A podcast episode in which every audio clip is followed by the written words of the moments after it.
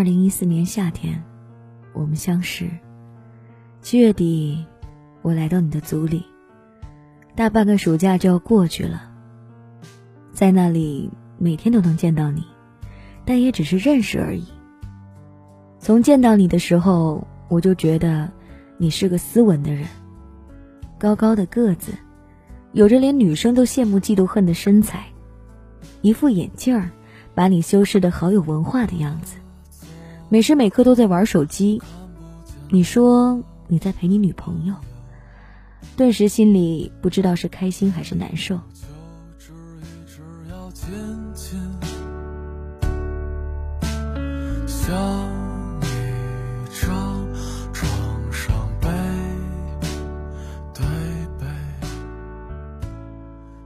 日子慢慢的走着。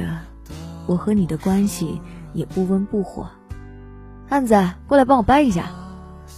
这是你对我说过最多的一句话。我叫，不叫汉子。哎呀，汉子就汉子了，汉子挺好的。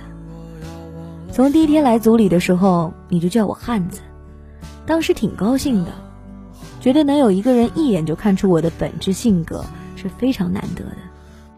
于是汉子这个称号。就跟了我好久。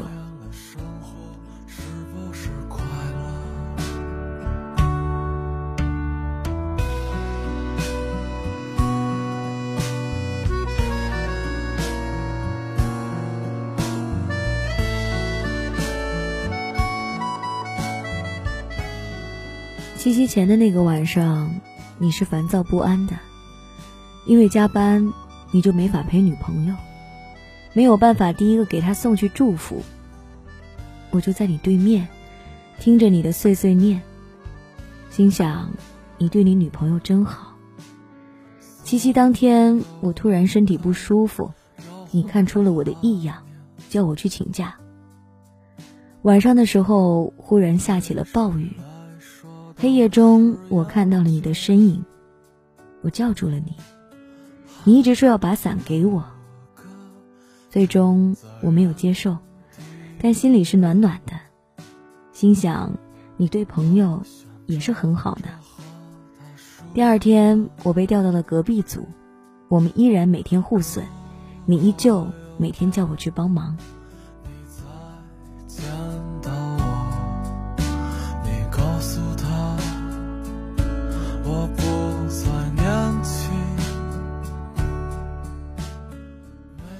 夏天过去了，我们就要分别了。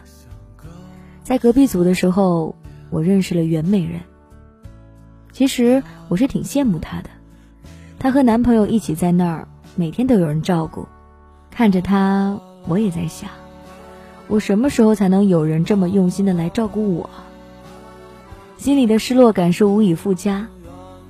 离开之前，我把联系方式留给了袁美人。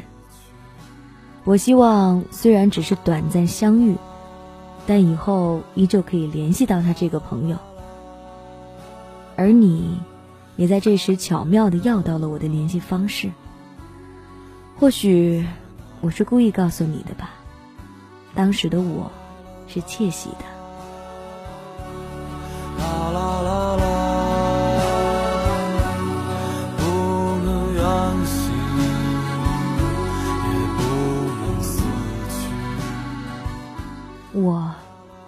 开了，我们散了。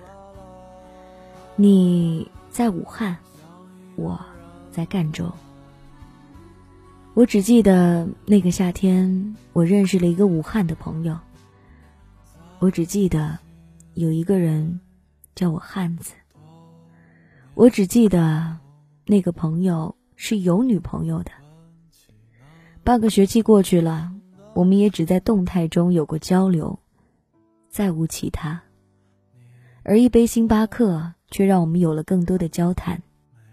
没关系，那只是一次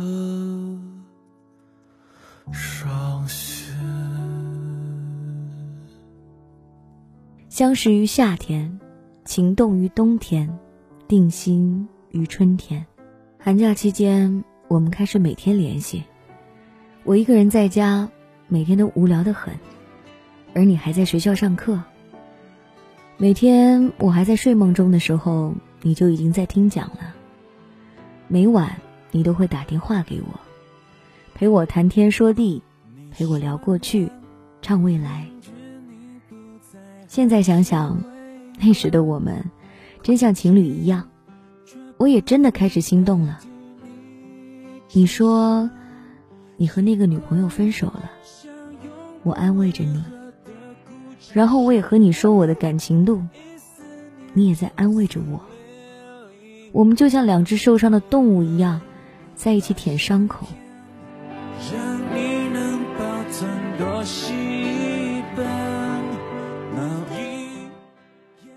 情人节那天，你说要当我一天的男朋友，我同意了。清晨你就打来电话，叫我听着你唱歌。我还记得你唱的是《爱很简单》，我在电话的那边听得边哭边笑。其实我很幸福呢，因为我有一个这么好的男朋友。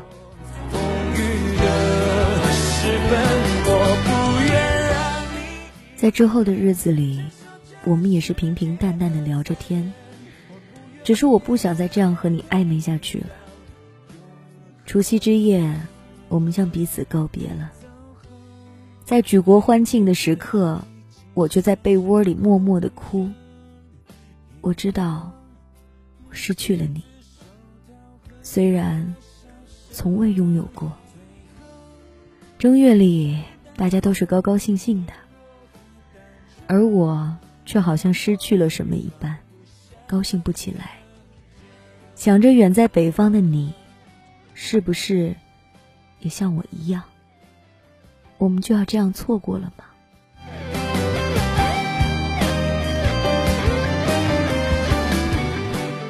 三月十四日，你我成为了我们。不知道什么时候，你又和我联系了。我和你说了好多事儿，也说清了一些事儿。我说，如果你知道这些事以后。你再考虑要不要追求我？真庆幸，我是这么幸运的遇到你。即使知道了一切，你也依旧选择了我。那天我和哥哥吵架了，打电话给你一直在哭，而你也只是一直听着。等我哭完之后，就开始唱歌给我听。那天。你向我表白了，只说了一句话：“我不愿让你一个人。”我们之间有着五百多公里的距离，却依旧勇敢的爱着。异地恋是折磨人的，而我们至今也依旧相爱着，并且深爱着。周小健的爸爸，我不愿让你一个人。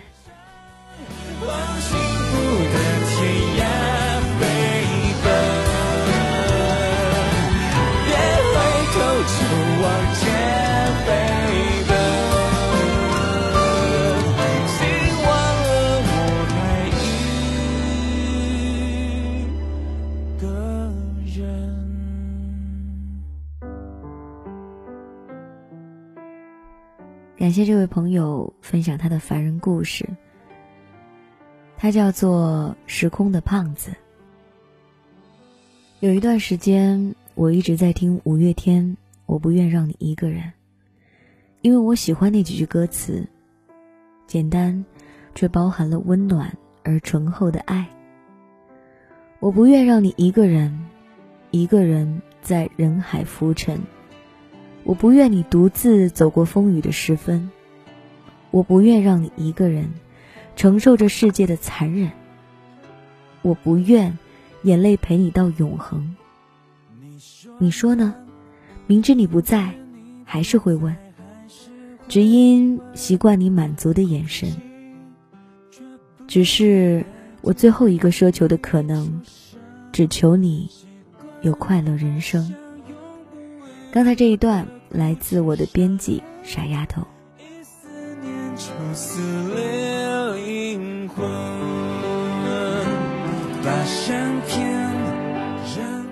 看了很多的凡人故事，读了很多的凡人故事，每一个故事都有起承转合。从刚开始的笔触，有的时候我猜不到结尾是怎么样的。可当我最后看到是团圆的结尾，也会轻扬起嘴角，为你们开心。而有的时候看到一些遗憾的结尾，也会觉得有点感叹，甚至会跟我的编辑抱怨：怎么可以这样？为什么会这样？有没有觉得最近的凡人故事非常的温馨而温暖呢？如果你也想分享你的凡人故事，可以在新浪微博 DJ 白雪的私信，或者在蜻蜓微社区发整篇的稿件给我，我都可以收到。同时，凡人故事的第一本同名实体书已经开始预购了。如果你也想加入，你也想购买，可以在 DJ 白雪的订阅号里面索要地址。这就是今天的故事。明天继续来给你讲故事。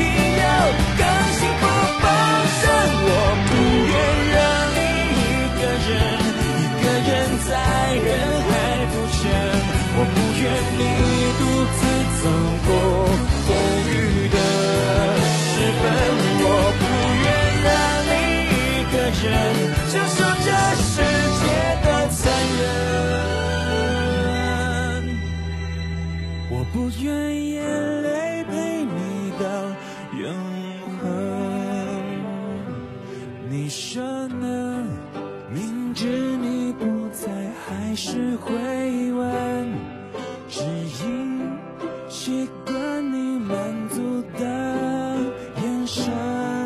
只是我最后一个奢求的可能只求你有快乐人生只求你